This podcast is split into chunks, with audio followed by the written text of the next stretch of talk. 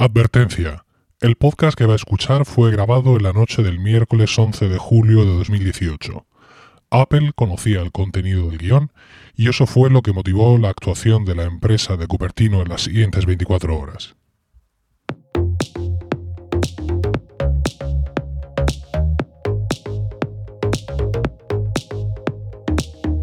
Bienvenidos a Proyecto Macintosh, un podcast de Milcar FM. Este es el capítulo 73 y hoy es 11 de julio de 2018. Proyecto Macintosh es el único podcast en español centrado exclusivamente en el Mac y en Mac. En este programa vamos a hacer una retrospectiva a lo que ha sido el curso en el mundo Mac. Y para ello, yo, Emilcar, estoy acompañado de Carlos Burges y, por fin, de David Isasi. Como ves, esto es solo para usuarios de Mac, así que aquí y ahora y para ti comienza Proyecto Macintosh. Carlos Burges, muy buenas. Muy buenas noches, ¿cómo están ustedes? Pues muy contento porque tenemos por fin aquí con nosotros a David Isasi. Cha, Muy cha, buenas noches, cha. compañeros. Ahí entra, sí, bravo. Sí, señor, todos en pie. Bien. Ah, bien. Nuestras- Ay, en estos momentos nuestras acciones están subiendo en el parquet por la vuelta, igual que las de la Juve, suben porque han fichado a Ronaldo. Las nuestras están subiendo por la vuelta de David Isasi. Ya ni siquiera vemos a Cuonda sí. de lo altos que estamos. ¿Qué tal, David? ¿Qui- qui- ¿Quién es Cuonda? Muy bien, muy ¿Quién es bien. Eh, David, creo, creo que tenías algo que contarle a nuestros oyentes sobre eh, tus ausencias en los últimos programas. Por Sí, favor, la verdad es que por favor, el, el micrófono es tuyo, el micrófono es tuyo. Quiero emitir aquí una queja formal, por favor que me den el libro de reclamaciones, porque yo estuve dejándome la piel la semana pasada para aparecer en este programa y no hubo manera. Me hicieron el vacío Dios mío. totalmente mis compañeros y me dejaron en Skype allí colgado a pesar de que había confirmado mi asistencia. Entonces, quiero que sepa la audiencia que si no he podido venir antes, no ha sido por culpa mía, sino que tengo aquí a dos sinvergüenzas, pues no tiene otra palabra, que no me dejaron grabar la semana pasada. Ya me quedo tranquilo, ya podéis hablar. Vale, cito específicamente del Slack. Vosotros seguir el plan de siempre y veo si me incorporo justo cuando arranque el tren. Bueno, pero el plan de siempre es que grababa yo, ¿no? bueno, pues no sé, no sé, no sé. Yo creo que me incorporé un minuto más tarde y al final, pues nada, habíais comenzado puntualmente. Yo creo que habéis esperado a que yo estuviese un día despistado para comenzar puntualmente el programa. Y entonces, pues nada, nada, oye, no pasa nada. Se ve que no me echasteis de menos porque no hicisteis ni el más mínimo ademán de ver si estaba por ahí.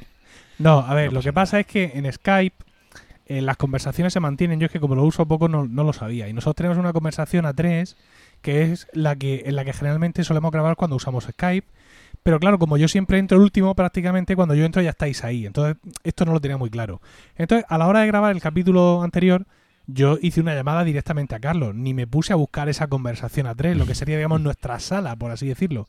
Yo llamé a Carlos, Carlos me lo cogió, ¿qué tal? ¿Cómo estás? Vamos allá, pim pam, pim pam. Y claro, cuando empezamos a grabar, una de las cosas que hacemos es poner el Mac, el iPhone, el iPad, la nevera en no molestar. Entonces, como no teníamos, eh, la- o, o al menos yo no, y Carlos supongo que tampoco, no teníamos la pantalla de Skype de- en primer plano, no veíamos que se había abierto la conversación en esa sala ¿Vale? Donde estaba donde estaba que, eh, eh, eh, diciendo es aquí es aquí donde se graban podcast oiga oiga y luego ya Madre fu- mía. fuimos a, a- a Slack donde recogimos ya sus restos mortales podcasteriles y bueno pues eh, en fin es el, ex- el exceso de celo ¿no? el, el evitar eh, eh, esos problemas de, de, de sonido de notificaciones y de historias el que nos hizo eh, pues eso mm, no hacer oídos a tus ruegos eh, de querer entrar a grabar.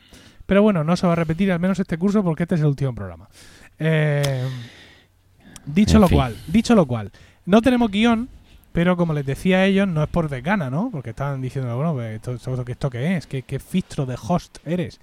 No tenemos guion, pero no por desgana, porque mm, había pensado más bien hacer una cosa en plan micrófono abierto y charlar tranquilamente de lo que ha sido el, el- el curso, lo que es el- el entorno Mac.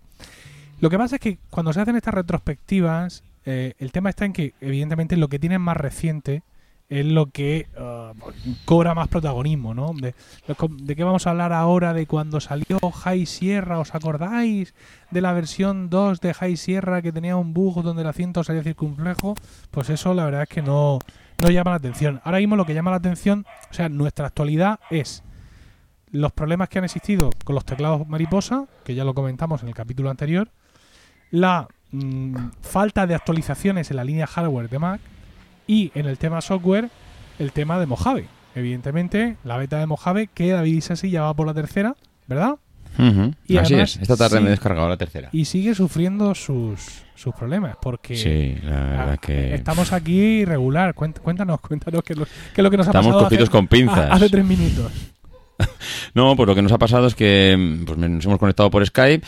Yo sigo diciendo una cosa, Emilio, y es que Hindenburg sigue sin funcionar. Tú tenías ahí puestas todas tus confianzas y expectativas en que iba a haber un programador aquí actualizando aquí Hindenburg, pero esto... Escucha, saca una actualización cada semana casi, ¿eh? actualizaciones menores, no digo yo que no, pero salen, ¿eh? Mm, ¿Tú estás seguro que están saliendo en los últimos dos meses? Por, supuesto. Este hombre lo pone para todos menos para David y se no, que no se la descarga. Antes de ayer salió una actualización, lo que pasa que entiendo que son actualizaciones menores que no solucionan los problemas que tú estás teniendo como Mojave. si, yo tengo, si yo tengo un problema de, raíz y es que en cuanto arranca Hindenburg se reinicia automáticamente la aplicación. Entonces le iba a preguntar a Carlos, oye Carlos, ¿esto sigue funcionando como antiguamente que tirabas, mm, hablo de hace 20 años, las extensiones del programa a la basura y el programa cuando arrancaba volvía a generar una carpeta y unas extensiones y un no sé qué? ¿Esto existe hoy en día con Mojave? Eh, no, hombre, a ver, tú tienes el Application Support, si eh, el Application Support está en la carpeta de tu librería, Application Está en la librería, ¿no? Sí, eso es si la aplicación no está sandboxed. Eh, si la aplicación es sandboxed, entonces está en containers y entonces tienes que navegar y encontrar dentro del container el Application Support y adicionalmente eh, las preferencias. Pero si no recuerdo mal, la vez que instalé yo Hindenburg, la versión esta que pusieron así horrible, creo que instala simultáneamente Sunflower. ¿Me equivoco o no me equivoco? ¿Es posible? Es posible, es posible, sí, porque eh, eh, Hindenburg graba, eh, Hindenburg Pro, eh, la versión más avanzada, que es la que yo uso, graba directamente conversaciones de Skype, pero no lo hace del Skype actual, sino de la anterior versión que utiliza mm. otro tipo de historias. Entonces lo hace con Sunflower, evidentemente, hace ahí sus atajos y sus historias. E mm. incluso desde la página web de Hindenburg todavía te puedes bajar esa versión anterior de, de, Hindenburg Pro, pero sí, te instala, perdón, de, Skype para poder usar, para poder grabar. Pero sí, efectivamente tienes razón, te instala Sunflower si no lo tienes instalado. Pues la historia eh, puede ser no de Hindenburg, sino que por lo que sea Mojave se lleve mal con Sunflower y entonces Hindenburg arranca, intenta chequear que Sunflower, que instala, que yo recuerde una extensión de kernel, como mínimo eh, en la carpeta eh, librería de primer nivel extensiones, está ahí una extensión de kernel, esta extensión de kernel no esté funcionando correctamente porque quizás está a 32 bits y precisamente por eso te está fallando y te está dando problemas. Hombre, Hindenburg, por lo que estoy viendo aquí, sí es verdad que tiene una carpeta dentro del Application Support y esa carpeta prácticamente pues tiene las cuatro cosillas de configuración. Tiene un audio device.xml, un config.xml y un publish.xml. No sé si tirando el config o la carpeta entera a tomar viento, mm, vuelva a crear una nueva carpeta al abrir. creará una nueva carpeta, pero yo lo primero que miraría sería si la extensión de kernel de Sunflower es a 32 bits. Eso lo vas a poder mirar en eh, acerca de este Mac, eh, informe del sistema y en informe del sistema tienes una opción que es software, extensiones y allí te aparecerán todas las extensiones listadas que estén utilizando y si está a 32 bits la extensión es lo que está fallando. Eh, el informe del sistema informe del sistema, eh, software, extensiones, está abajo. Sí, sí. Tardará un rato en cargarlas. Está en ello, está en ello. Está en ello, llevará un ratito. Y ahí te tiene que poner si la extensión es a 32 o 64 bits. Yo diría que el problema donde lo vas a tener va a ser allí. Pero mm, básicamente te lo pone arquitecturas, te pone x86 64. x86 64. Si te pone 32, chungo. Pues bueno, ahora ha cargado, ha terminado de cargar. Habrá que buscar aquí ahora mismo el. A ver dónde está. Bueno, lo, lo voy buscando mientras hablamos. Lo voy buscando mientras hablamos. Selecciona una extensión en este tipo de listas, selecciona una extensión y ahora pulsa la tecla S del teclado y te llevará técnicamente a la tecla a la a la S. Sí, en eso ya estoy. Y aquí lo que pasa, aquí Sunflower, aquí está. Eh, ta, ta, ta, ta, Arquitecturas. Arquitecturas. ¿Dónde estás? ¿Dónde estás? Arquitectura x86-64. Pues debería de funcionar, es una es- extensión a 64 bits. Pues entonces a ver si el problema lo tiene el señor Hindenburg. No, no, es, en, es en cuanto que, a. es que lo tiene Hindenburg. Acuérdate, la primera vez que nos contó todas estas cosas Carlos, que entramos aquí en una aplicación de 32 bits. Sí, sí, sí, sí. Pues no sé, mm, haremos alguna prueba, pero ya vamos por la tercera beta. Esto sigue sin funcionar. Eh, lo que comentaba antes, QuickTime, eh, que era la alternativa que yo quería utilizar para grabar hoy el, el programa, pues eh, tampoco va bien, porque en el momento que tienes Skype abierto y abres QuickTime, pues eh, se va todo el sonido a hacer espárragos y bueno, pues la verdad es que tienes que volver a, a cerrar Skype, volver a entrar. Bueno, el caso es que la beta, pues evidentemente sigue siendo beta, que eso nadie se puede quejar, pero que bueno, pues hay, hay cosas, como dijo Carlos la última vez, pues que hay que hacer los experimentos con gaseosa. Yo me he lanzado a la piscina y al final pues lo estoy pagando en determinadas cosas, pero bueno. Esto es lo que hay, amigos. Yo, yo sin embargo, eh, alabo tu valentía y voy a hollar tu sendero seguramente en breve. ¿Por qué? Porque yo ya he contado aquí el disco duro este externo, maravilloso, fantástico, bonito, increíble. Pero hay una realidad y es que no estoy, no estoy probando Mojave. No estoy probando Mojave porque mi tiempo, el tiempo que tengo para dedicarle a estas cosas es limitado y generalmente si yo no tengo en ese sistema, o sea, si no es un sistema que tenga en uso, pues entro, ah, mira que viene el fondo de pantalla, a ver cómo era esto, ah, mira, aquí han puesto esto ahora, ah, mira, el otro de más allá. Claro, si no tienes ahí la molla, o sea, si no estás trabajando, realmente no puedes probar. Y claro, por otro lado, mm, tiene razón Carlos, ¿cómo voy a meter eso, por ejemplo, en el MacBook? Para estar en casa de mis padres un día, para trabajar a tope, hacer vídeos de focus, editar podcast y de pronto ver que no puedo hacer nada. A ver, yo, yo Entonces, pues, una cosa, Emilio, me estoy verdad- quedando un poco, mm, un poco con las ganas, digamos, de coger y meterlo en el, en el MacBook, pero claro, digo, no, mejor en el Mac Mini. En el Mac Mini, para tener el MacBook, digamos, para seguir trabajando en movilidad, pero claro, el Mac Mini es el corazón de la casa. Si no funciona el Mac Mini, imagínate que instalo Mojave y no funciona Office 365 y mi mujer tiene que hacer alguna movida de, de- de su negocio de abogacía, me mata. es que la Y verdad es te que puedo confirmar, David, que Hindenburg, la normal, desde luego, Sí. no la Pro, es a 32 bits. No es una O sea, aplicación de 64 confirmado. bits. Por eso no Pues- te funciona. Es, es la misma, ¿eh? Es decir, lo único que cambia es cuando metes el, el- el código de registro, que se activan las, las funcionalidades pro, pero el ejecutable es el mismo, no, no cambia la cosa. Pues ahí tienes tu problema solucionado. Mm, Bueno, solucionado, ¿no? eh, Va a solucionar. Bueno, ahí está el problema.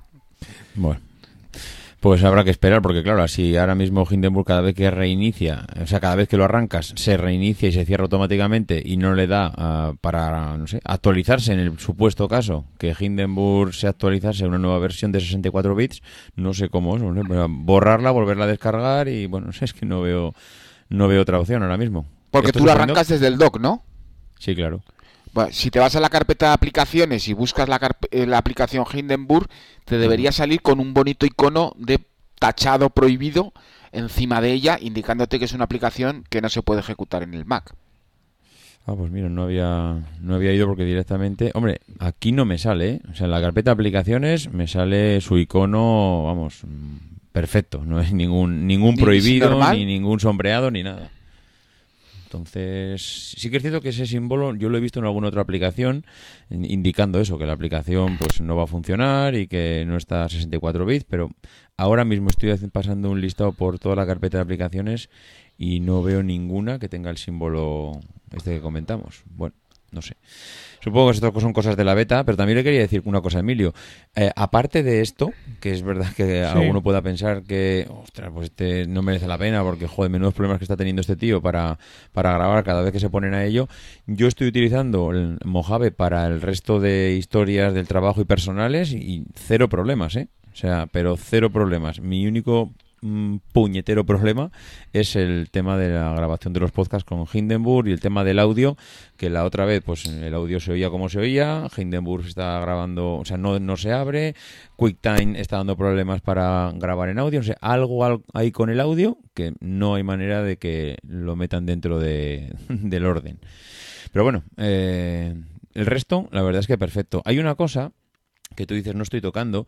eh, para mí hay un, bueno, creo que lo anunciaron con mucho bombo y platillo, que era el efecto este oscuro, lo- el efecto este noche, que yo estoy intentando adaptarme, mm, lo he activado y, y desactivado bastantes veces ya, intentando, eh, pues a medida que iban pasando las betas, a ver cómo lo iban ajustando. La verdad es que a mí no me termina de convencer durante el día ni de coña. No hay nada durante el día como una pantalla que se ilumine delante tuyo en todo su esplendor y con todos los colores. Eh, por la noche sí que tiene más sentido, pero es que la horquilla de grises que tiene desde el blanco hasta el negro más absoluto, para mí no es muy amplia. Entonces se ve, por ejemplo, el, el mail, se ve para mí, no sé, una mancha, una mancha gris oscura en toda la pantalla y no, no termina de, no sé, de estar muy definidas las palabras y las letras. Con lo cual, pues no sé, el efecto este oscuro, mm, pues por un lado bien, porque cuando lo pones la primera vez es chulo, pero cuando empiezas a trabajar con él, pues no, no terminas de, de- por lo menos yo, ¿eh? no terminas de adaptarte y luego entiendes que hay aplicaciones que no estén adaptadas, pero que, joder, que Pages no esté adaptada, que Numbers no esté adaptada al modo oscuro, pues se hace un poquito raro. Se ve que todavía no les ha dado tiempo para adaptar ciertas cosas. Y claro, O cuando haces Apple el cambio del negro... ¿no? ¿Sí? No, no, de, ¿Qué de- decías, Emilio? sí, que cuando Apple sacó Night Shift ocurrió una cosa Hmm. que mencionas. Y es que, bueno, hasta ese momento estábamos utilizando, no me acuerdo qué aplicación que tenía prácticamente todo el mundo para hacer este, esta historia, ¿no? Era una aplicación, pues que eso, que te, te cogía la latitud donde estabas y que tú podías graduar un montón para decirle eh, hasta qué ¿No nivel... era Flux? Flux, eso. ¿Qué nivel de, digamos, de, de cambio de- de tono en pantalla querías? Y ocurrió una cosa, al final, claro, desinstala Flux porque el tema de las funcionalidades incluidas en los sistemas operativos es muy gracioso y es que al final vas a optar por ellas. Porque aunque no sean tan buenas como las de aplicaciones de terceros, pero te quitas una cosa más. Y, y mi barra de menú arriba está muy peleada, ¿sabes? Como para mm, pasar estas cosas por alto. Entonces, Flux era mucho más gradual. Mm, Flux era mucho más configurable, ¿no? Es decir, tú, eh, tú casi veías el atardecer sin salir de tu casa. Mientras que eh, Night Shift es más brusco. Entonces yo pienso que mm, eh, seguramente a, a esto que está haciendo Apple ahora le va a pasar algo parecido, ¿no? Y es que no va a ser excesivamente sutil. Por ejemplo, cuando, cuando configuras el, el, el desktop, este, el, el escritorio, no me acuerdo cómo lo llaman, es decir, el, hacer que anochezca, claro, tú, Mm. mm, anochece también el escritorio, ¿no? El fondo de pantalla. Pero Sí. no hay un fondo de pantalla de atardecer. Ah, Es el fondo de pantalla del montecito ese. Y pues sí, eh, puede que, como tú dices, el resto de cosas se va. mm, El, el resto de, in- de interfaz de, con cierto gradiente se va oscureciendo, pero hay un momento en que te ponen el monte de noche de golpe, ¿no? Hay- quiero decir, hay que Mm, afinar mucho. ¿Seguro? ¿Seguro que lo ponen de golpe? Yo diría que tiene un Yo- efecto dinámico que va cambiando Pues yo- eh, yo- las Sí. sombras y todo, ¿eh? Sí, a ver, pues yo en la, en la beta 1 me parece que entré a ver los fondos de pantalla y solo había dos. O sea, estaba el monte de día y el monte de noche. No he visto la beta 3, pero vamos. Sí, pero ti- tienes dos fotos, pero si eliges la foto dinámica, Sí. esa es la que te va cambiando a lo largo del día, a medida que pasan las horas, van cambiando las sombras y los ton- las tonalidades de la luz y todo. Ah, Sí, o sea, ah, hay dos- sobre, sobre la Sí. propia imagen. Eso Sí. es, eso es. Ah. Es que a mí me pasó lo mismo. Yo vi dos fotos y dije, joder, Claro, día yo- y noche. Digo, vaya, pues vaya misterio. Claro que, que yo eso de- al final, pues evidentemente, como te digo, si no estoy trabajando con eso, no me entero de cómo funciona, ¿no? Eso es. Pero yo cuando sí. entré y vi que había solo dos fondos de pantalla, yo pensé, por lo menos que pongan tres, ¿sabes? El montecito, el- el- la colina esa de día, Mañana, la tarde y noche. de atardecer y la colina por la noche, que menos. Y cuando vi dos dije, no, hombre, no. No puedo estar yo de pronto moviendo un archivo en el escritorio y que de pronto mm, se, se haga de noche como, como el que le pone un trapo por encima a la jaula del loro para que se calle. Pues eh, sí, sí, es verdad que tiene, tiene dos fotos, pero una yo creo que es la estática, la foto tal cual la ves, y la otra cuando la eliges, y además tiene un, tiene un iconito ahora que no. Tiene un no iconito recuerdo. allí, sí, y en realidad son hay un grupo de fotografías porque el, el tipo de archivo que corresponde a, eh, eh, a un fondo de escritorio dinámico eh, realmente es un contenedor que incluye una serie de archivos adicionales y dentro hay almacenadas, no recuerdo mal si eran 10 o 12 fotos o 14 fotos Que van mostrando paso a paso eh, el- ese oscurecimiento del día a la noche y de la noche al día. Ah, estupendo. Lo que pasa- Es decir, que está bien hecho. Que no es que, que aunque yo no me pueda poner porque me apetece la, la colina por la tarde, pero que eso está ahí metido, ¿no? Sí, sí, sí, sí. Ah, Lo que pasa, Carlos, que al final eh, es un poco, no sé, un poco juego así de, de magos, en el sentido de que al final no dejan de ser mm, más que 16 fotos ahí metidas, como si metes 100 y las vas mostrando a medida que va pasando el día. Pero no hay una programación detrás en el que van cambiando, decir, no, mira, tú dame una foto y yo le voy cambiando las sombras, No, los no, no, no, no, de no, no, Eso es un paquete de fotos. Pues no sé, eso me decepciona un poco, la verdad. Yo pensaba que tenía algo más de programación detrás en cuanto al cálculo de, pues mira, por la mañana da el sol por aquí, cambiamos la fórmula para que vaya aclarando una zona de la pantalla y oscureciendo otra. No sé, pensaba que estaba basado en... Mm, No, eso no. mm, A ver, eh, hay que entender cómo funciona un poco el- el- los fondos de escritorio en el Mac.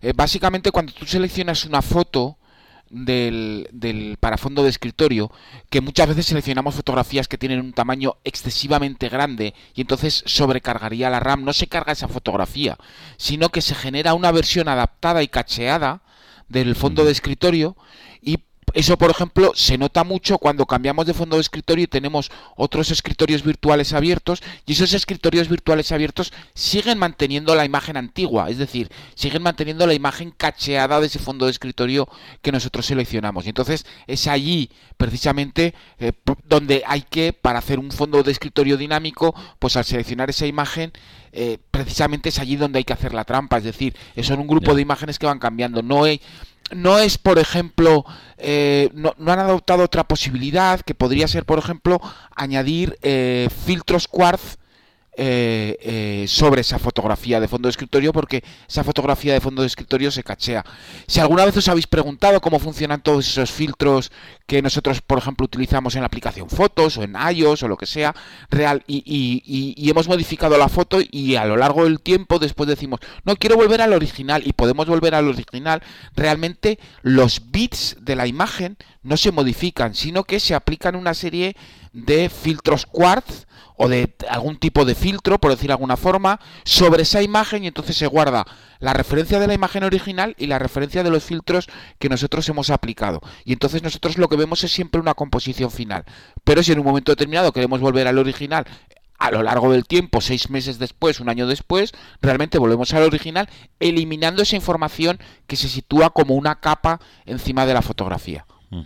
Hombre, lo que pasa que es una pena que, que me están viniendo a la, a la memoria esas fotos de los anteriores sistemas operativos, pues eh, que si el Capitán, que si Sierra, que si High Sierra, que si todas esas fotos que había eh, de las montañas rocosas, eh, que eran súper bonitas, la verdad es que son unas fotos espectaculares, que, en cua- que Apple implementase ese sistema de que pongas la foto que pongas, yo hago un análisis de la foto y te hago este efecto dinámico para que se vea pues desde que sale el sol por la mañana hasta que se mete por la noche cómo eh, pasan, va cambiando las sombras y las luces y todo. Eh, en este caso yo no sé, claro, porque Apple nos ha puesto una foto o una, bueno, sí, una foto, una foto dinámica en donde dentro están esas 16 fotos que dices tú, pero si yo ahora soy un- una persona externa, ¿cómo hago para mi foto, mm, yo que sé, que puedo intentar hacer lo mismo, meterla dentro del sistema y que me haga el mismo efecto? Pues tienes que tener tus 16 fotografías tomadas a lo largo del día y luego yo ya he visto gente que construye ese contenedor ¿Ah, con sí? el código asociado, sí, haya habido gente que ha construido ese contenedor y más pronto que tarde supongo que cuando se lance Mojave habrá alguien que lance una aplicación que permita en un momento determinado construir esos fondos de escritorio dinámicos, porque de momento Apple no ha suministrado eh, esa Mm. aplicación. Pero habrá alguien que, que la pueda construir en un momento determinado, la pueda desarrollar haciendo ingeniería inversa en el contenedor disponible. De hecho, ya ha habido gente que, que lo ha hecho, así que bueno, pues tendremos que esperar a que se lance Mojave, esperar a que salga la aplicación y poder crear nuestros fondos de escritorio dinámicos. Sí, creo que fue tres días después de salir la primera beta, ya había un tío en Twitter eh, con un paquete, con, poniendo un paquete a descarga, que era su propio eh, movida de esta interactiva. Y como tú Mm. dices, por, por ingeniería inversa ya lo había conseguido, un poco bruto, ¿no? Un poco tosco, pero bueno, eh, no sé hasta qué punto Apple le interesa o quiere fomentar que la gente pueda hacer este tipo este tipo de cosas porque bueno ya sabemos que a veces son muy raros pero bueno ahí está ahí está esa posibilidad digamos una cosa más para jugar dentro de, lo que viene siendo de lo que viene siendo Mojave. Yo eh, una vez que ya le hemos dado otro repaso a Mojave que como digo pues mm, por mucho que queramos hablar de todo lo que ha ocurrido en este curso escolar por así decirlo pero la realidad es que la actualidad es lo que te lo que manda lo que la gente le gusta escuchar hablar y la actualidad ahora mismo eh, básicamente son eh, un montón de, de letreros en rojo que podemos encontrar en eh, The Buyer's Guide de Mac Rumors, la guía del comprador de Mac Rumors. Mac Rumors es un blog americano del mundo Apple y tiene una sección que es la guía del comprador. Se escribe Buyers, comprador en inglés con Y, buyersguide.macrumors.com, donde pues te dicen cada producto de Apple, cada cuánto de media se suele renovar, cuánto tiempo hace ahora mismo que no se renueva y en función de eso, pues compra, mm, mm, neutral, cuidadín y no compres. ¿no? Eso es básicamente. También usan de vez en cuando algún rumor así como muy sólido para eh, poner eh, este tipo de consejos. Y decía, hay cinco botones rojos en la página del Mac. No compres un MacBook, no compres un MacBook Air, no compres un MacBook Pro, no compres un iMac, no compres un Mac Mini. En el Mac Pro pone caution, ¿no? Cuidadín, hard, incluso podemos decir. Y en el, i- y en el iMac Pro pone eh, neutral.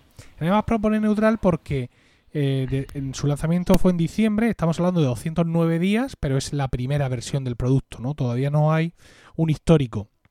Pero para que os hagáis una idea, el, MacBook Pro, que podemos decir que es el ordenador ahora mismo, el que po- podría ser el más vendido de Apple o el que está ahí más en el candelero, su media de renovación son 303 días y lleva ya 401 desde su última renovación.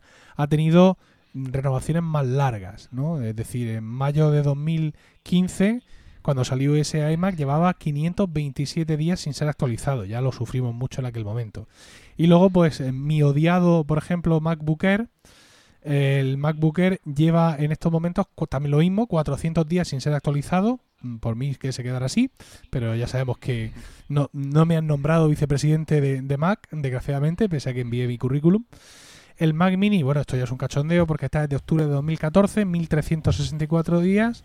Y el MacBook, que en principio, digamos, es el ordenador, es el, el modelo más nuevo de ordenadores portátiles, porque independientemente de que el MacBook Pro tenga una versión nueva, pero el MacBook es el, chico nuevo, también 400 días sin ser actualizado.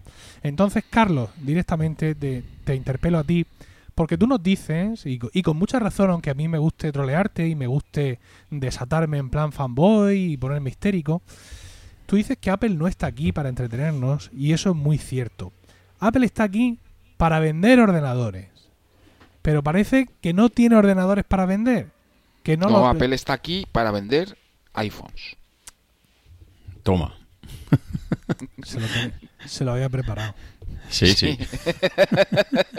To- toda esta intro mía gigante solo ha servido para que él cogiera y buscara sus notas en la aplicación Notas. en- tiene una carpeta que se llama Zascas, ¿no? Entonces, tiene una serie de tags, tiene una serie de tags y lo tiene todo preparado.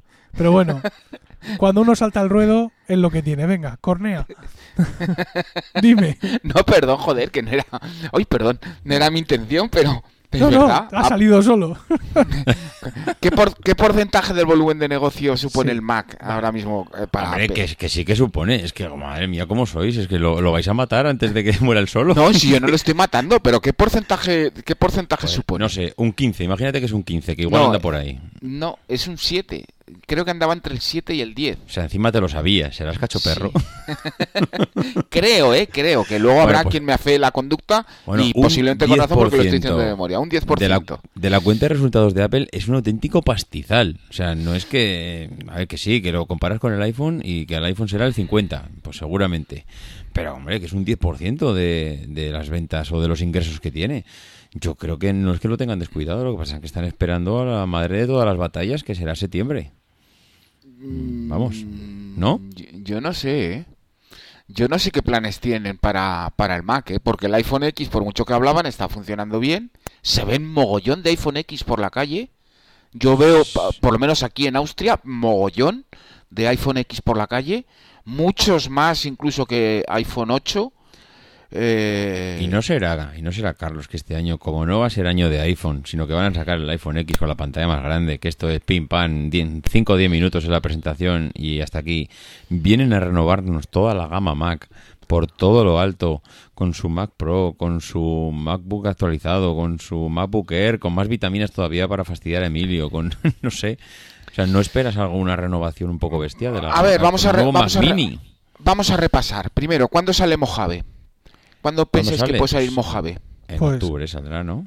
En- No, yo posiblemente mediados de septiembre. Calculo que mediados de septiembre. Hay una buena razón y poderosa razón para ello. Y es que, eh, eh, si, os, si os acordáis, en la conferencia de desarrolladores, Apple dijo que Adobe y Microsoft entraban en la App Store. ¿Me equivoco? Quizá me equivoco y no lo estoy recordando bien, pero me suena que lo dijeron. Vale, eh, en octubre Adobe tiene el Max, donde se lanzan todas las novedades. Y este año tenemos Office 2019, si no recuerdo mal, que también eh, tiene una fecha fall. Yo sé cuál fecha es, pero no lo puedo decir. Y, y entonces mm, necesitan que Mojave esté en la calle para poder lanzar las nuevas versiones del software que sean compatibles con Mojave y técnicamente con la App Store. Con lo cual podríamos hablar que Mojave, siendo una actualización de actualización, porque es una mejora de High Sierra, por decirlo de alguna forma, eh, podríamos hablar de mediados de septiembre. Entonces, mm, nuevos Mac. ¿Qué, qué posibilidades hay? Donde veo más huecos en el MacBook Pro. ¿Por qué? Porque con toda la movida del teclado mariposa, querrán quitarse el mariposa 2 del medio y lanzar algún tipo de actualización que deje atrás toda esta movida. Los iMac normales, no los veo. ¿Vale? Es mi bola de cristal. Luego me equivocaré. Eh, no los veo. El, el, el, em, el, eh, MacBook. MacBook Air. El MacBook Air. No lo veo. El Mac Mini, quizás. Donde más importante eh, eh, se puede ver el traslado de, de una versión a otra de hardware es en el consumo mínimo de RAM que te pida el nuevo sistema. Si Mojave sigue aguantando con 4 gigas, los Macs eh, van a aguantar mucho más tiempo del, que- del que parece. Si Mojave ya pide 8 gigas por narices, entonces todos esos modelos que ofrecen de 4 gigas se van a tener que actualizar. A lo mejor cogen y dicen, no, no, te lo damos pero con 8 gigas, con el mismo hardware. Pero ahora hemos subido la RAM para todos los equipos y la dejamos al mismo precio. Pero más o menos la movida puede estar por allí. Eh, el, el Mac Pro hace la guerra por su cuenta, ese le tocará en cualquier otro eh, momento, pero lo que son ordenadores de consumo, yo sinceramente de momento no lo veo. Y eso que ya han empezado ya a funcionar rumores de ha llegado el chino de siempre, al que todo el mundo le hace mucho caso, pero que luego generalmente falla más que una escopeta de feria diciendo van a presentar un nuevo Mac Mini, va a haber me- mejoras en el MacBook Air, va a haber no sé qué, va a haber no sé cuántos. Vamos a ver qué es lo que pasa, porque la cuenta de resultados depende del iPhone y es donde más, eh, donde tienen puestos todos los huevos en la cesta y es lo que más les interesa en estos momentos, sobre todo cuando hay un cambio tan importante como es desde el, mm, los modelos tradicionales, que son el 7 y el 8, y los y el iPhone X. Porque igual cogen y, y- y el iPhone X pasa a ser el modelo base de la gama y tenemos un eh, iPhone X Plus Sí, en principio el rumor indica que tenemos iPhone 10 y iPhone 10 Plus y luego tenemos otro iPhone que en tamaño está entre los dos, pero no tiene pantalla OLED, sino pantalla LCD, lo cual hace que su precio sea le haga ser el más bajo de, de los tres, ¿no? Sería ese el modelo de entrada y últimamente eh, este, existe una cosa muy bonita que es el, el péndulo del iPhone SE. El péndulo del iPhone SE un día te dice que sí, que se actualiza, otro día te dice que no, otro día te dice que sí, y ahora estamos en que no. La- las- hace, Sí. un- hace una semana fue que sí. Yo en, en Weekly, que es el podcast premium que tengo dentro de Focus, un podcast sobre iOS, ah, doy pábulo a todos los rumores. Y ahí vamos siguiendo si toca o no toca iPhone SE. Ahora toca que no. Porque se supone que ese iPhone, ese iPhone 9, vamos a llamarlo iPhone 9, con el diseño del iPhone 10, sin Touch ID, pero con pantalla LCD, bueno, pues ese iPhone 9 vendría a cubrir ese hueco de gama del iPhone SE, pero lo veo muy complicado. Veo que hay- veo muy complicado que Apple vaya a sacar un teléfono de 6 y pico pulgadas con Face ID, aunque no tenga eh, pantalla OLED, y que vaya a costar en torno a 500 euros, que es lo que cuesta ahora mismo el iPhone SE. Igual que Carlos, todo lo que has dicho muy bien del Mac está muy bien, está muy bien justificado, es un análisis soberbio, pero yo quiero conocer tu opinión. ¿A ti esto no te parece muy chungo? Por mucho que haya que entender sus justificaciones eh, empresariales y de resultados y de todo eso, no, no está como muy feo que Apple haga esto con su gama de Mac. No está como, eh, incluso podríamos decir, como feísimo que tengan todos estos ordenadores aquí mm, al sol.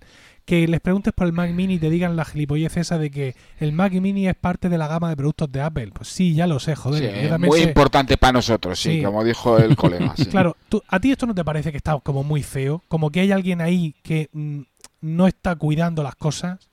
Mm, A mí lo que yo no creo que haya una persona diciendo "Ah, vamos a fastidiar a los usuarios de, del Mac y tal. No, Yo peor, sigo- peor. Hay alguien, hay alguien que no dice qué coño Mm. hacemos que no movemos esto.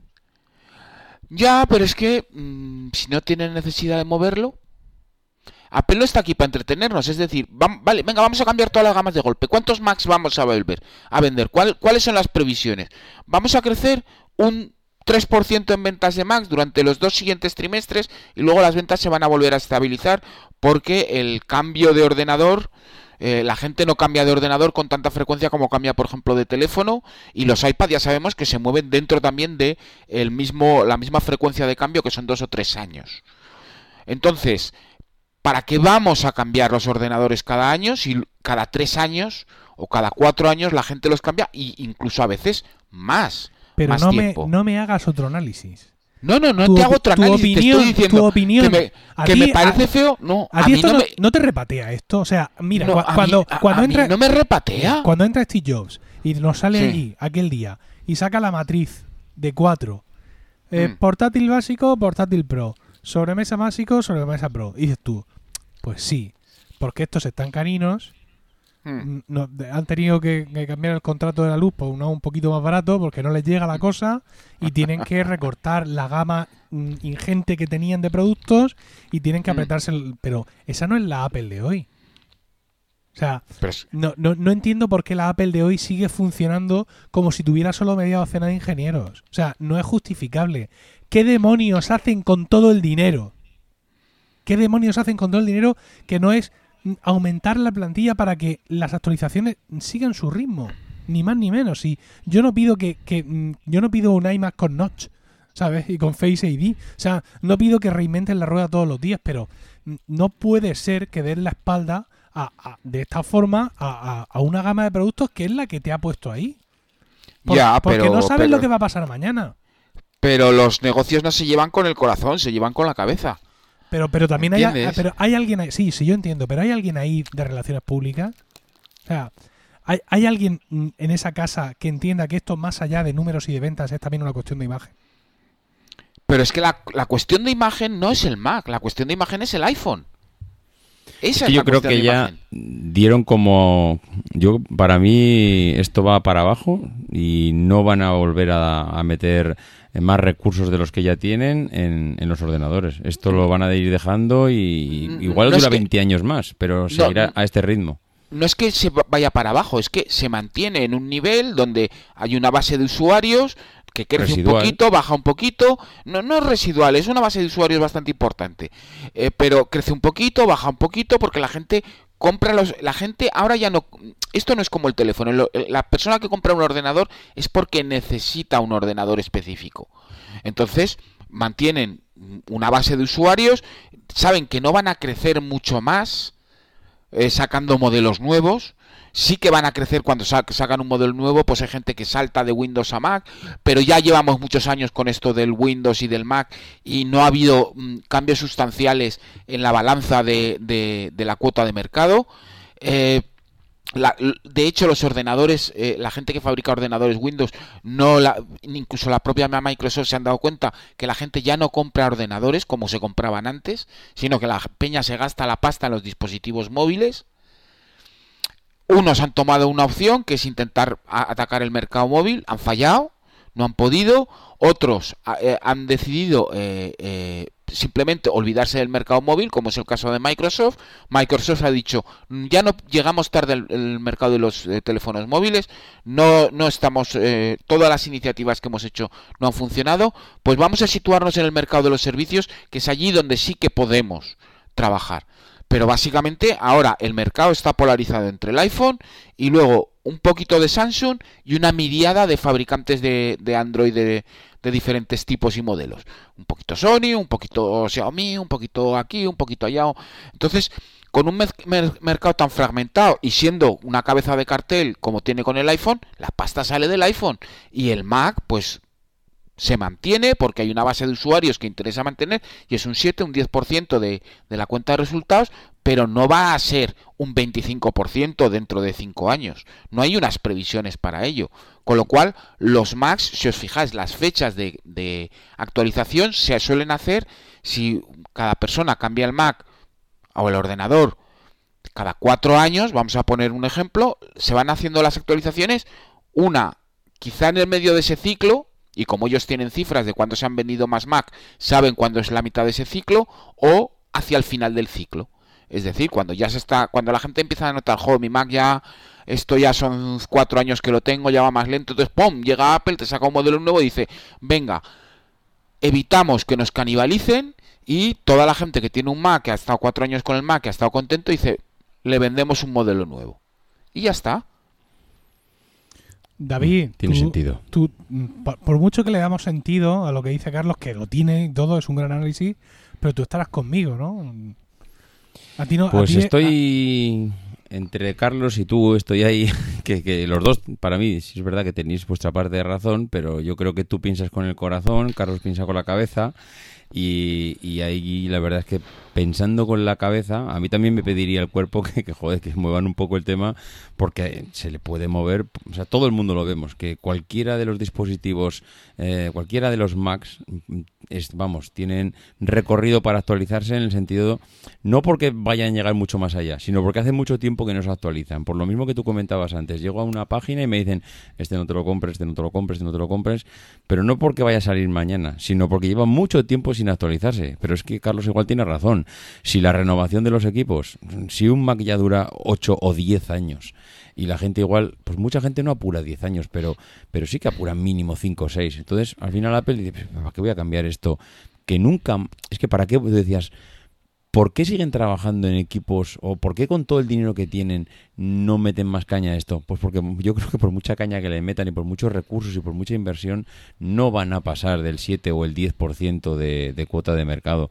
Mm, seguirán ahí, seguirán manteniendo y entonces yo entiendo también que a nivel de inversión meter más pasta ahí es quemarla directamente. Porque si y, no vas a, y aparte Hay, otra situación que es eh, lo que podemos hablar o lo que podemos decir del, del eh, límite de rendimiento de los equipos en el sentido de que eh, hace muchísimos años actualizaban de un año para otro un equipo y, el cambio de rendimiento del equipo era bastante significativo. Pero desde hace unos años a esta parte, eh, las diferencias para el usuario de la calle de un Mac de hace 5 años ahora son mínimas, en el sentido de que todo funciona, tú haces clic en Safari y se abre inmediatamente. Si tiene un SSD, o casi inmediatamente en un Mac de hace 5 años que en un Mac de ahora.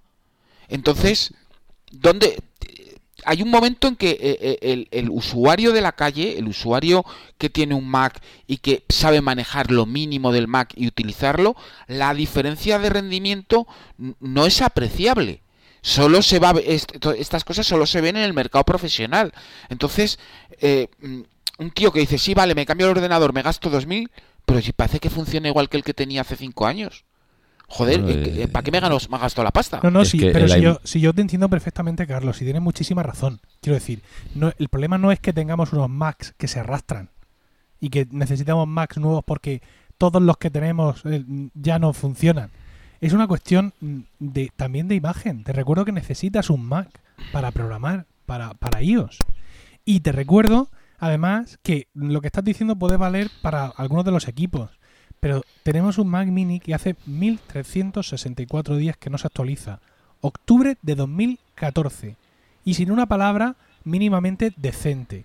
En una empresa normal, en una empresa mínimamente normal, eh, o ya habría salido alguien a decir, señores, esto se ha acabado y lo sacan de la venta, o a un fulano le habrían cortado la cabeza. Porque no cuesta nada, no es quemar dinero, coger ese Mac Mini de 2014 y digo yo que de 2014 ahora, 2018, sí es posible que haya algún procesador, aunque sea de Intel, que mejore el rendimiento de esos Mac Mini. Entonces. Pero vamos a ver. No, le han quitado. Eh, si yo creo, confirmadme vosotros. Han eliminado el departamento de Mac. Lo han fusionado con otro tipo y ahora hay un único vicepresidente que es de Mac y no sé qué. O sea, ahora mismo ya ni siquiera tiene un departamento dedicado dentro de Apple. Está compartido. Con lo cual, joder, pues ya te está diciendo ahí la importancia que tiene para ellos. Ya bueno, directamente. Oye, esto lo llevas con la mano izquierda. Escúchame, no te fíes de eso. No te fíes de ese tipo de historias. Yo, yo antes era muy susceptible a ese tipo de cosas. Mm, navegaba mucho por la página web de Apple donde están las fotos de los de los ejecutivos porque a los cinco gordos no los conocemos todos, pero luego en la segunda línea se producen cambios a veces que son escalofriantes por lo que tú dices, ¿no? Porque mm, mm. ves que eso, que, que, eliminan departamentos, no sé cuántos, pero no, vamos a no fiarnos de eso porque la última vez que se me pusieron a mí los pelos parados fue cuando al tío que ha estado al frente de Automator toda la vida dijo que, bueno, que se iba a dedicar a otras cosas y que se lo dejaba. Y todos pensamos, oh, madre mía, el Mac lo van a convertir en un frigorífico, esto va a ser un desastre. Y sin embargo era una, una reorientación de toda la plataforma y ahora tenemos en iOS shortcuts, que es algo con lo que ni siquiera Vitici en sus sueños más húmedos soñaba. A Vitici, no sé si lo sabéis, lo han tenido que ingresar en una clínica porque estaba convulsionando. Lo encontró la novia en el suelo con espuma en la boca. Porque estaba con. Eh, creo que fue, creo que ha sido la primera persona en tener acceso a la beta de Shortcuts. Y en tres horas ya estaba metiendo la JavaScript. Pero mira, Emilio. Está medicado, eh, está medicado ese hombre. Y todo esto viene después de un movimiento a nivel directivo que nos hacía pensar que Automator estaba muerto. Yo te voy a poner un ejemplo ahora mismo que se me da aquí en, casa, en la familia. Eh, mi hija va a empezar ahora mismo el instituto, empieza, pues termina el colegio, termina sexto y pasa al instituto. En la primera reunión que ha habido en el colegio de padres, lo primero que han comentado es, oye, a los críos habrá que tener que tener en mente, que no es que sea urgente, pero sería conveniente que los chavales pues que tuvieran un ordenador pues ya no son chavales, empiezan a tener eh, deberes, necesitan ya presentar sus... Eh, bueno, pues todos los trabajos que hagan para el instituto y necesitarán un ordenador, con lo cual, oye, vosotros padres que tenéis que cubrir un poco las necesidades de los críos, ir pensando. Entonces, claro, a ti como padre se te plantean dos cuestiones.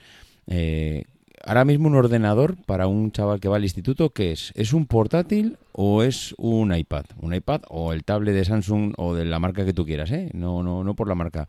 ¿Realmente le hace falta a un crío que está empezando el instituto cuando te dice un profesor ordenador, ¿realmente es un portátil o un ordenador de sobremesa? ¿O le compras un iPad con teclado y allá que te va este chaval no solo puede utilizar el iPad con su pencil y tomar notas y tomar apuntes, sino que encima puede redactar, eh, eh, bueno, redactar, estoy siempre, no sé si me habéis perdido, y hablo de, de algo, mm, eh, no sé, básico, es decir, yo necesito un portátil para lo básico, para buscar información en Internet y, redactarla, nada más. ¿para qué va a invertir Apple tanta pasta en, sacar cada vez ordenadores mejores? Si es que las, nuevas generaciones que vienen por abajo van a comprarse un puñetero tablet. Y yo te voy a decir una cosa. Mm, mi niña ha empezado este año la carrera, que ya no está niña, y ha heredado mi MacBook Air de 2012 y va a estar encantada con él a la, a la universidad y está haciendo una ingeniería aeroespacial. Pues fíjate. Y es Pues una fíjate. máquina de hace 5 años, 6 años. Y encantada de la vida, ¿eh? Batería es maravillosa, batería estupenda, rendimiento, velocidad, patatín, patatán. No me ha puesto ninguna pega, está encantadísima. Entonces, ¿dónde está? ¿Qué es lo que pasa? Bueno, pues si esta, si esta división está funcionando, está manteniendo y hacemos los cambios de hardware cuando realmente eh, sabemos que vamos a poder vender, los harán cuando sepan que pueden, que van a poder vender. Cuando toca una renovación, cuando la gente dice eh, necesito cambiar mi portátil porque ya tiene 5 años o 6 años. Perfecto, como tenemos las cifras de ventas de hace 5 años o de 6 años, en esta fase del hace 5 años es cuando más pasta, cuando más ordenadores vendimos. Bueno, pues ahora es el momento de eh, sacar un nuevo Mac y la gente que dice, oh, es que ya me empieza a ir un poco, ya no puedo instalar Mojave, ya no puedo instalar la última versión. Bueno, pues ahora es el momento de cambiar porque este ordenador está amortizado. Hombre, ahora con Mojave se han cargado muchos ordenadores antiguos. Hay una posibilidad de que tengamos actualizaciones de hardware. Lo vamos a ver este otoño. Pero mmm, a lo mejor no es inmediato. A lo mejor vemos las actualizaciones con cambios eh, graduales a lo largo del otoño, eh, la campaña de Navidad y primavera. Venga, pues compro todo lo que decís, ¿vale? Esto ya no es importante, la era post-PC, no sé qué, no sé cuántas. Uh, entonces, si no es tan importante, si no es clave, si no es una cuestión estratégica, ¿por qué no lo dicen? ¿Mm? O sea, ¿por qué no cogen a sus clientes y les dicen, mira, mira, nene, ¿no? Eh, nuestro, nuestro ciclo de renovación va a ser de dos años, o va a ser de esto. O, sin, anti, sin tanto, sin tanto detalle, no tenemos previsto actualizaciones en la gama Mac a medio plazo. Santa ya, pero es que sabes, sabes, lo que pasa con eso, que si estás un, si te fijas un poco cómo funciona el mercado, es el mercado, amigo. Eh, un chino hace pis en, en Beijing y baja las acciones en Nueva York porque el, el, el, dinero es miedoso y huye. Entonces tú no puedes dar una noticia, entre comillas, negativa al respecto de una división que aunque sea un 10% de, de, la compañía sigue dando dinero. No puedes dar una noticia que pueda ser considerada.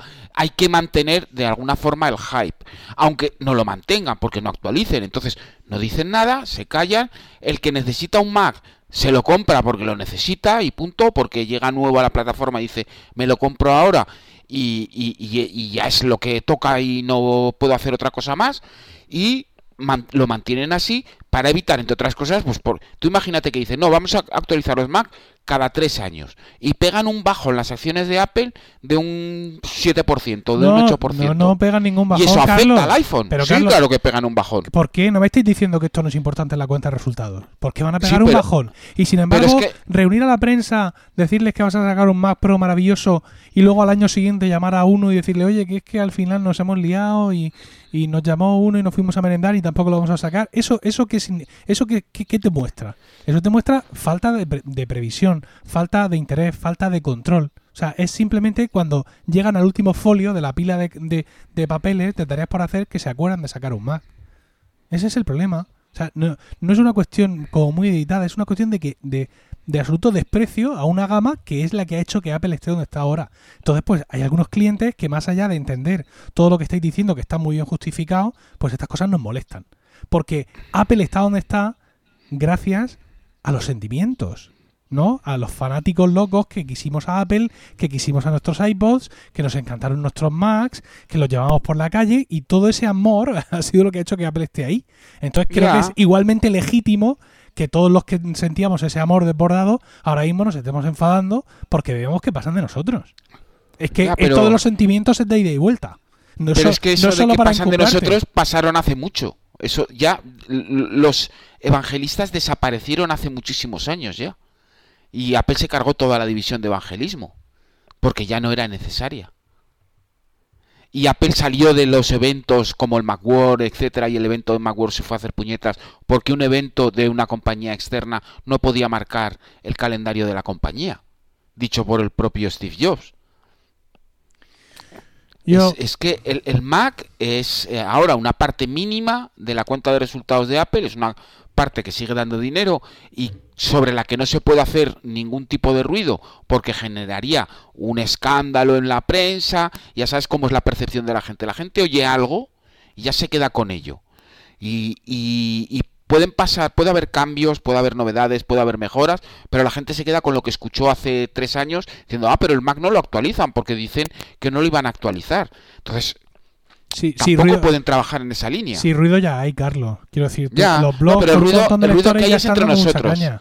El ruido, el ruido que hay es entre nosotros. El ruido que, que- el ruido de tú le vas a alguien de la calle y le dices, oye, que hace mucho que no se actualiza el Mac. Dice, pues, pues la primera noticia que tengo porque es un tema que no me interesa. Pero si resulta que sale en el mundo, en el país, en el no sé qué, la percepción, porque ni siquiera se lee la gente los artículos, se lo leen de cruzado, captan esa percepción, eso pasa con todo, y te quedas con esa percepción. Entonces, si tú machac, si, si la prensa durante cierto tiempo o durante unos días se dedica a machacar ese aspecto, la percepción es lo que se queda a la gente que no está al tanto de las novedades de tecnología. Yo solo. A- Aún hay gente, aún hay gente que sigue diciendo, uy, las Google Glasses, tíos, las Google Glasses han desaparecido. Ah, que han desaparecido, de verdad. Oh, pues si parecía aquello súper moderno y salían todos los políticos con no sé qué y tal. Crearon una percepción y luego esa percepción se, man- se sigue manteniendo entre la gente de la calle. Mira, yo mm, insisto, tenéis mucha razón en todo lo que decís, pero mm, mm, cuestiones eh, emocionales o sentimentales aparte, si queréis, ahí me sigue pareciendo increíblemente impresentable que una empresa que podría rozar en los próximos meses el trillón americano de valoración sea incapaz de mantener mínimamente actualizada su gama de ordenadores de sobremesa. Eso es, Pero es impresen- que- impresentable. Pero le estás pidiendo, Emilio, que actualice una gama que no va a crecer nunca. O sea, que ahora mismo es simplemente mantener un 7% de cuota de mercado. Que realmente es invertir en algo que no tiene futuro. Y entiéndeme un poco esa frase, ¿eh? O sea, mm, no creo que haya muchas empresas que sigan invirtiendo dinero en aquello en lo que no creen. Y yo creo que está claro que Apple mm, tiene mm, decidido que esto durará lo que dure, pero que el futuro no está en el, en el Mac. El futuro está, como ha dicho Carlos, en el iPhone y en el iPad y seguramente en el Apple Watch. Y ahí seguirán invirtiendo lo que haga falta invertir y comprando las empresas que haya que comprar. Pero en el Mac, pues mm, quedará lo que quede. Serán 5 o 50 años, pero a este ritmito. En fin, eh, negros nubarrones se ciernen sobre este podcast que está, En modo oscuro de Mojave. que está dedicado al Mac, con lo cual eh, Apple está mm, contando, numerando nuestros días hasta que tengamos que cerrar el podcast, al parecer con la aquiescencia y el aplauso de dos de sus copresentadores. Qué dolido estás, cariño mío. Hombre, ya te digo. Bueno, os habéis retratado ante toda la audiencia, que lo sepáis. Ay, qué bueno. Que lo sepáis. Nos- al final nos ha llevado a esto, nos ha ido llevando Carlos para decirnos esto al final, ¿eh? ¿Te das cuenta? Carlos Burges, buenas noches. Buenas noches. Buenas noches a todos los oyentes. Ha sido una buena temporada, ¿eh? Sí, ha sido una buena temporada y la que viene será mejor. Nos, nos lo hemos pasado muy bien, nos hemos reído un montón. Sí, Y además hemos tenido un montón de feedback con los oyentes.